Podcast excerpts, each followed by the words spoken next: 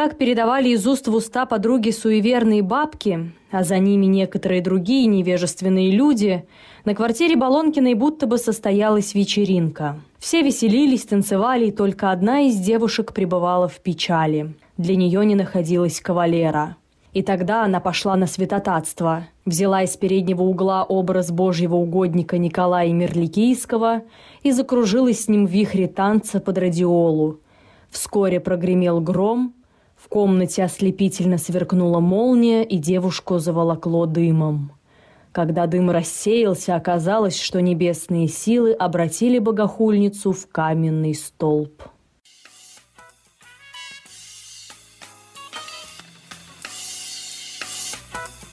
Привет, друзья! На связи Наталья Менкина, и вы слушаете подкаст «Анна Калуф». Здесь я рассказываю маленькие истории, которые стали частью большой литературы. Каждый эпизод – история о людях, эпохе и событиях.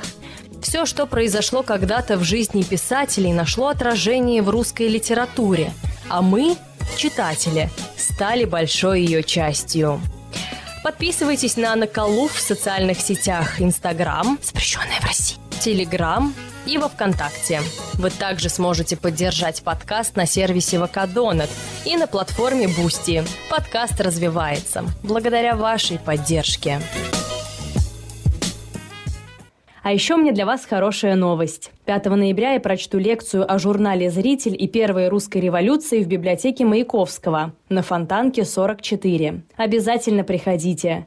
Вход свободный, начало в 17.30.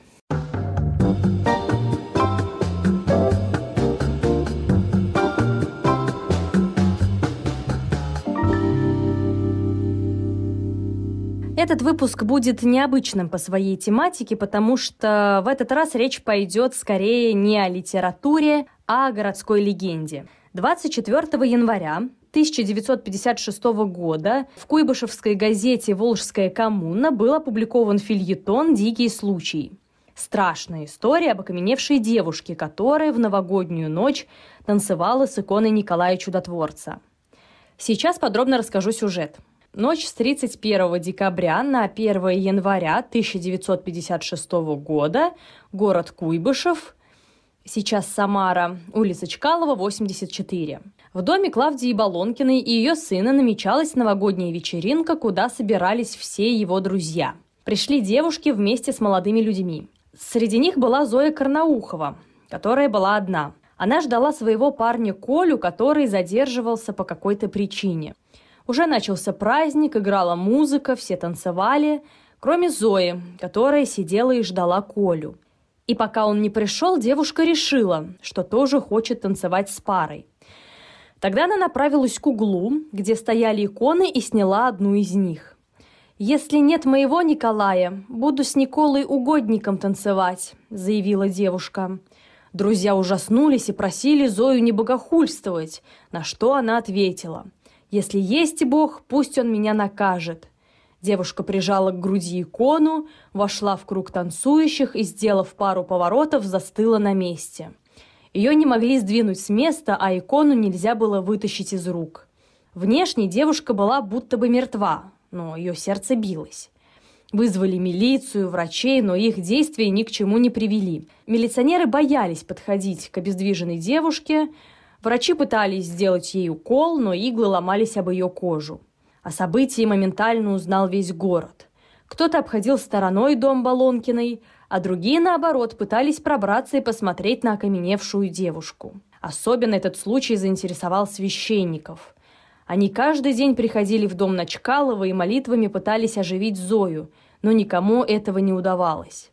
Однажды пришел иеромонах Серафим, подошел к девушке – вытащил икону Николая Чудотворца из ее рук и сказал, что стояние Зои закончится в Пасху. В итоге девушка простояла в доме еще 128 дней и в день Пасхи упала замертво. История стояния Зои не несет в себе ничего нового. Нарратив о святотатце Плесуне и последующей его каре уже существовал в бытованиях – и берет свое начало примерно с середины XIX века. Но как он смог появиться в советской стране, до сих пор интересно. И, естественно, подлинность истории находится под огромным сомнением. Однако же есть несколько версий произошедшего, которые объясняют стояние девушки с иконой, и давайте рассмотрим каждую. Самая интересная та, которая несет в себе больше мистики, поэтому начну с религиозной версии событий. Все верующие города Куйбышева, а ныне Самары, не сомневаются в подлинности произошедшего. Для них это действительно то чудо, которое мог сотворить только Господь Бог. Так, например, протеерей Николай Агафонов утверждал, что до сих пор в Самаре можно встретить свидетелей Зоиного стояния. В 1977 году мне посчастливилось общаться с женщиной, побывавшей в том доме и лично видевшей стоящую Зою. С тех пор я стал интересоваться подробностями этой истории – мне всегда везло на встречи с людьми, которые хоть в малой степени могли пролить свет на чудо Зоиного стояния. Еще совсем недавно, когда я служил в Троицком приходе города Тольятти, у нас в храме работала родная сестра сержанта, стоявшего в охране дома Начкалова. Николай Агафонов также утверждает, что в тот 56-й год у священнослужителей ходил негласный запрет. Представители церкви не подходили к дому, где стояла девушка – чтобы никто не мог обвинить священников в подстрекательстве народа. Соответственно, никакого иеромонаха Серафима не было тогда в доме, а Зою к жизни вернул сам Николай Чудотворец, который пришел на третий день к девушке и спросил, мол, устала ли стоять. Она жила, но после Зою увезли, и вот тут мнения разделяются. Одни верующие говорят, что она умерла в психбольнице – а, другие же утверждают, что она ушла в монастырь и до конца своих дней призывала людей молиться и каяться. Протеерей Самарской епархии Максим Кокарев в интервью газете «Комсомольская правда» говорил, что Зоя настояние – правдивый случай, через который Бог вразумил простых смертных. Для большинства верующих это чудо, которое не требует доказательств. Такие чудеса нередко случаются в тяжелые времена, чтобы поддержать людей в их вере – что касается Божьей кары, то это не совсем так. Господь не покарал, а вразумил, причем не одну Зою, но через нее тысячи человек. Безусловно, Бог простил Зою ее проступок, но одного прощения мало. Важно вразумление, покаяние, а через него внутреннее изменение человека, без которого невозможно спасение. Жители города вспоминали, что после стояния Зои в куйбышевских церквях заметно прибавилось прихожан, а желающие креститься выстроились в очередь. Сейчас рядом с местом, где находится дом Балонкина, установили памятник Николаю Чудотворцу, куда горожане ежегодно приносят цветы. А в одном из самарских храмов даже есть икона, посвященная сюжету Зоиного стояния. Пока вы думаете, верить религиозные версии или нет, я расскажу, что думают по этому поводу врачи. Медицинскую версию еще в 2007 году выдвинула Светлана Кондрашова, психиатр Государственного научного центра социальной и судебной психиатрии имени Сербского. Согласно ее предположениям, Зоя впала в так называемый кататонический ступор – двигательное расстройство, возникающее при шизофрении и других психических нарушениях. Это явление очень распространено на поздних стадиях эндогенного заболевания – шизофрении – для кататонического ступора действительно характерна сильная ригидность, затвердевание мышц, вплоть до такого состояния, когда человеку невозможно сделать укол. Еще лет 20 назад палаты с наиболее тяжелыми пациентами в психиатрических больницах порой напоминали музей восковых фигур. Но сегодня обнаружить кататонический синдром в чистом виде практически невозможно ни в одной нормальной психиатрической клинике. За последние 12 лет психофармакотерапия сделала огромный шаг вперед. Современные препараты позволяют стабилизировать заболевание на более ранней стадии, не доводя его до кататонического ступора. Напоминаю, данное предположение было выдвинуто в 2007 году, это 15 лет назад, и, полагаю, за это время медицина ушла еще дальше – с версией кататонического ступора Зои согласился и бывший зав. кафедры психиатрии Самарского государственного медицинского университета Геннадий Носачев. Он также заявлял местной газете, что был свидетелем стояния Зои, а первопричиной ступора стала, по его мнению, стрессовая ситуация. История Зои – совершенно реальный случай, когда начало декомпенсации болезни совпало с внешним стрессом. Кто-то предложил ей танцевать с иконой, она согласилась, но в глубине души была верующей. Поэтому, когда ей сказали, что Бог накажет, это вызвало первый приступ шизофрении. Так часто бывает, когда внешние факторы стимулируют начало болезни. К сожалению, был ли у Зои действительно кататонический ступор, сказать наверняка уже нельзя – в поликлинике, где хранилась медицинская карта Зои Карнауховой, произошел пожар, а архивы в психиатрической клинике хранятся только 25 лет. И до наших дней не дошли. Самарский журналист и краевед Валерий Ерофеев вместе с коллегой Виктором Петровым изучал материалы о Зоином стоянии на протяжении 30 лет и даже общался со свидетелями тех событий.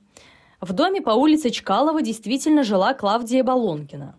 Но история про окаменелую девушку не подтверждается, хотя, согласно документам, которые изучил Ерофеев, с 14 по 20 января 1956 года у дома 84 на Чкаловской действительно наблюдалось невиданное скопление людей – до нескольких десятков тысяч человек.